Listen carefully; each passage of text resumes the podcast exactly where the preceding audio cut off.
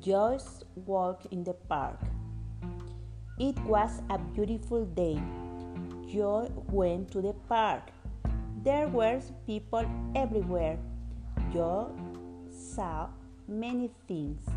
He saw a boy riding a bike. He saw a girl swinging on a swing. He saw a family having a picnic. He saw a man playing the guitar. It was a happy scene. Joy took a deep breath.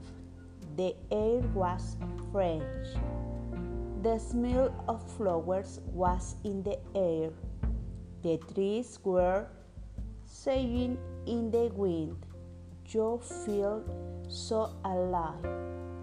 Joe heard a bell.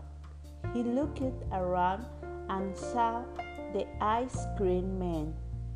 He reached into his pocket. He grabbed three dollars. Hey, ice cream man! Joy yelled. The ice cream man stopped and turning around. He walked towards Joy.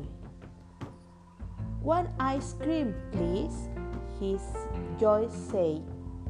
The ice cream man handed Joy an ice cream bar. Thank you, said the ice cream man. Joy paid and went on his way. It was a sunny day. Everything was perfect.